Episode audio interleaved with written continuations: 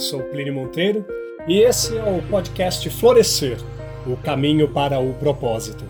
No episódio de hoje falarei sobre a autocoexistência ou coexistência comigo mesmo.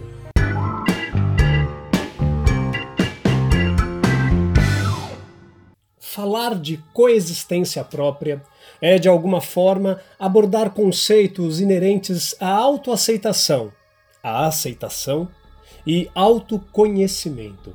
É tentar entender como eu convivo com os assuntos escondidos no escaninho da minha alma. Como esse relacionamento se faz da maneira mais sincera e verdadeira, sem máscaras, sem muletas, retirando de mim o melhor ou o lado mais sombrio, para que possa entender os meus prazeres e as minhas dores. A doutora Ana Cláudia Quintana Arantes, médica geriátrica, em seu livro A Morte é um Dia que Vale a Pena Viver, ao relatar a sua caminhada de vida até chegar à escolha da medicina como caminho profissional, diz que tem vivido coerentemente com o seu propósito ousado, que é cuidar do outro. Mas a vida dela encheu-se muito mais de sentido quando descobriu que tão importante quanto cuidar do outro é cuidar de si. Esse cuidar de si necessariamente passa pelo autoconhecimento. Eu não consigo dar a mim se não sei o que quero e o que eu preciso. E esse é o ponto mais difícil de qualquer jornada que eu tente fazer nos entender verdadeiramente. Somos capazes de darmos conselhos, de ajudarmos ao próximo, enchermos a vida do outro de motivação e, ao mesmo tempo, somos incapazes de suportar a nossa própria dor. De, em momentos mais extremos, de convivermos conosco mesmos, de nos conhecermos plenamente e admitirmos certos fracassos ou certos erros. Precisamos aprender a nos ouvir com nossos ouvidos internos, entendendo que ninguém pode assimilar bem uma experiência que não provenha da sua própria orientação interior.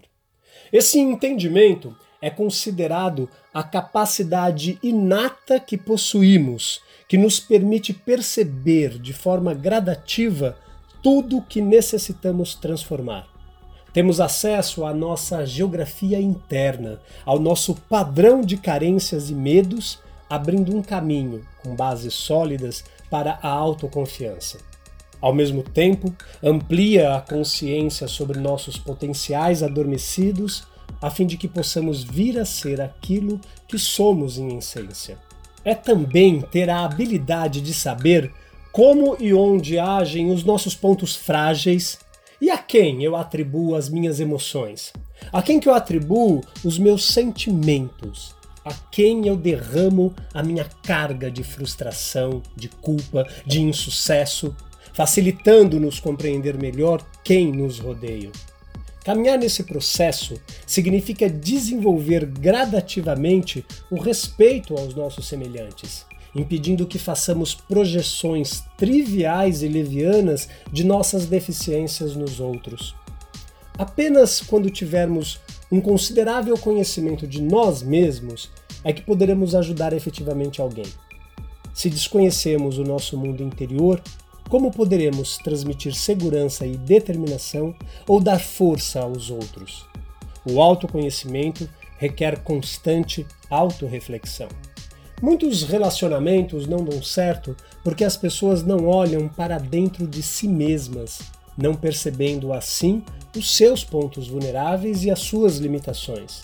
Profissionais estão perdidos quanto ao rumo de suas carreiras e o que verdadeiramente querem em sua jornada. Segundo estudos da Job Switchers Global, feita com 7 milhões de pessoas, com uma margem de erro de mais ou menos 1%, e com um intervalo de confiança entre 90% e 95%. Apontam que 66%, um pouco mais que dois terços desta força de trabalho, estão insatisfeitos com a sua carreira e foram responsáveis por mudanças laterais nestas, e 34% com mudança total de carreira, sendo que a maioria conferem essas atitudes por estarem relacionadas ou com a liderança direta, ou com a falta de propósito em sua carreira, fatalmente pertencente à deficiência no autoconhecimento. Quando atenuamos ou amenizamos as críticas a nosso respeito e a respeito dos outros, estamos assimilando de forma verdadeira as lições que o autoconhecimento nos proporciona. Não são os grandes conflitos que tornam nossas relações de negócios, relações de amizade, de família, relações conjugais mal sucedidas, e sim um conjunto de insignificantes diferenças reunidas através de longo período de tempo. Cobranças, indelicadezas, petulância, insensibilidade, autoritarismo, desinteresse, impaciência, desrespeito. Essas pequenas faltas no dia a dia podem destruir até mesmo as mais antigas e afetuosas convivências, inclusive a sua própria convivência. Embora não possamos perceber de forma clara e direta, lançamos na vida interpessoal pensamentos e emoções inaceitáveis. Eles formam o nosso lado escuro, aquela área do inconsciente que governa e ao mesmo tempo dita para nós as normas tanto nos confrontos desagradáveis como nos ímpetos de deboches e gracejos em nossos inúmeros relacionamentos. Henri Bergson, filósofo e diplomata francês, Nobel de Literatura em 1927, no seu livro O Riso, de 1899, diz que descobrimos o quanto nosso eu oculto está em plena atividade quando rimos exageradamente de uma pessoa que escorrega na rua ou que se equivoca diante de uma palavra, ou mesmo quando ela sofre algum tipo de comparação sarcástica com o ponto censurado do seu corpo. Nossa área sombria é uma região inexplorada e indomada que atua de forma imperceptível em nossas ações e atitudes. Geralmente é essa área que participa de nossas supostas brincadeiras e influencia com precisão o tipo de palavras engraçadas e picantes que deveremos usar nas piadas chulas, nas expressões maliciosas e zombeteiras. A mensagem subliminar deste nosso mundo oculto aparece quando nos horrorizamos com o comportamento sexual de pessoas, recriminando e discriminando cruelmente raças, credos e grupos de minoria. Os demônios na Idade Média, e igualmente as bruxas e hereges, simbolizaram brutais projeções de nosso desconhecido lado escuro. Suplícios e fogueiras, guilhotina e ferro em brasa são marcas que assinalaram a história da humanidade com os ferretes da nossa crueldade inconsciente. É surpreendente como nossas tendências desconhecidas sempre arrumam uma forma de se dourarem de princípios filosóficos, redentores, princípios salvacionistas. O desconhecimento de nossa vida interior profunda nos conduz ao vale da incompreensão de nossos sentimentos para com nós mesmos e para com os outros. Projetamos nossa sombra quando pegamos alguém para Judas, quando denegrimos e julgamos a sexualidade alheia sem nos dar conta dos próprios conflitos sexuais. E não somente se manifesta em um indivíduo, mas pode exprimir-se em um corpo social inteiro. Por exemplo, nas perseguições raciais, no nazismo, no apartheid, na Ku Klux Klan, em outras tantas e nas chamadas guerras santas ou guerras religiosas. De acordo com os pesquisadores do site Population Reference Bureau, já morreram cerca de 107 bilhões de pessoas em guerras e em calamidades. Isso dá 16 vezes mais que a população atual do planeta.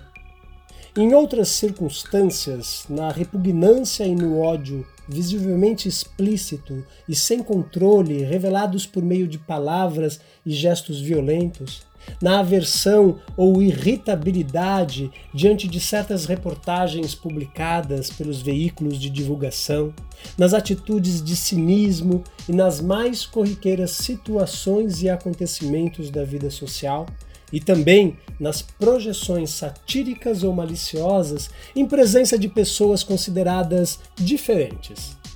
Já é tempo de não mais apontarmos o cisco no olho alheio. Nossos piores inimigos ou adversários estão dentro de nós, não fora. É imprescindível nos reconciliarmos com os opositores íntimos, ou seja, enxergarmos com bastante nitidez o nosso lado escuro, para podermos atingir a paz e a tranquilidade de espírito. Não somos necessariamente aquilo que parecemos ser. O autoconhecimento é a capacidade inata que nos permite perceber de forma gradativa tudo o que necessitamos transformar. Ao mesmo tempo, amplia a consciência sobre nossos potenciais adormecidos, a fim de que possamos vir a ser aquilo que somos em essência e encontrar definitivamente o meu propósito. Aqueles que não conhecem a si mesmos dificilmente terão um bom relacionamento com os outros. Quem é falso conosco é falso com ele mesmo. Quem é mentiroso conosco é mentiroso com ele mesmo. Quem aparenta para os outros aparenta para si próprio. O ser humano deve afastar da sua vida hábitos e crenças que o tornam inconsciente da própria vida íntima. Nós só tememos o que desconhecemos. O autoconhecimento requer um constante exercício. Exercício esse no reino do pensamento reflexivo sobre as sensações externas e sensações internas. Viver uma vida sem reflexão é como escutar uma música sem melodia. Temos que ter propósitos conosco mesmo, e ter propósito consigo mesmo é criar uma imagem dinâmica da vida, das energias e dos conteúdos desconhecidos da alma, das motivações secretas e ignoradas. Propósito é o simbolismo da sombra, da vida inconsciente ou além-mar de nossa existência e representa tudo aquilo que está contido imperceptivelmente na alma e que o homem se esforça para trazer à superfície porque pressente que poderá alimentá-lo e sustentá-lo seguramente. É dominar o lado escuro da natureza humana, entender o medo e a insegurança em que vivem os homens efeitos da sombra pessoal e coletiva, e os motivos da desunião ou segregação da maioria das pessoas e dos grupos sociais. Renegamos ou não percebemos de forma lúcida essa área oculta e profundamente influente que existe em nossa intimidade. Por essa razão, projetamos nossa sombra lá fora, nas qualidades ou nas atitudes desagradáveis dos outros, quando sentimos grande admiração por uma criatura ou quando reagimos intensamente contra alguém. Isso talvez seja a manifestação da nossa sombra. A negação da sombra faz com que abominemos as deficiências alheias, evitando vê-las em nós mesmos. Também atribuímos aos outros os nossos potenciais não desenvolvidos, fazendo deles heróis ou gurus. Nutrimos enigmáticas alianças ou paixões desmedidas. A sombra surge sempre em nosso cotidiano, por exemplo, quando lançamos nossas emoções ocultas, nossa fragilidade, nossa insegurança e nossos medos em algo ou alguém.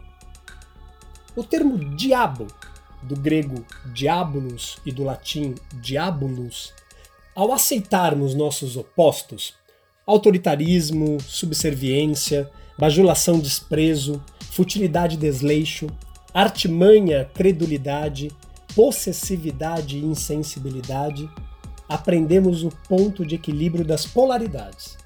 É admitindo os lados que chegamos ao meio termo. Ao aceitarmos a unidade ou o caminho do meio, comecemos a dar fim à nossa rivalidade com nós mesmos e com os outros. Ficamos a favor de nossa realidade ao invés de hostilizá-la. Nossa visão de mundo ainda também depende dos lados positivo e negativo, da nossa ambivalência de seres humanos em evolução. Em outras palavras, da coexistência de atitudes, de tendências e de sentimentos opostos inerentes à condição humana. A qualidade mediadora para unir os opostos é que nos leva ao equilíbrio e esse equilíbrio se chama amor. O amor une as pessoas e ao mesmo tempo as interliga com as outras criaturas. Amor esse que pode ser entendido como respeito, como aceitação, como gratidão, entendimento, acolhimento, preocupação e tantos outros sinônimos. Não podemos projetar nossas atitudes rudes, nossas atitudes sombrias, insuportáveis, nossas atitudes complicadas sobre entidades exteriores como os demônios.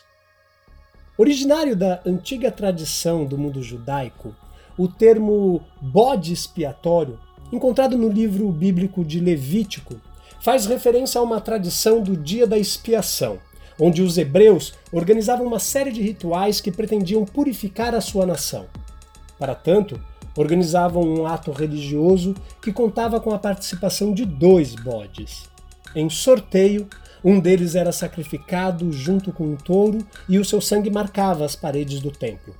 O outro bode era transformado em bode expiatório e por isso tinha a função ritual de carregar todos os pecados da comunidade.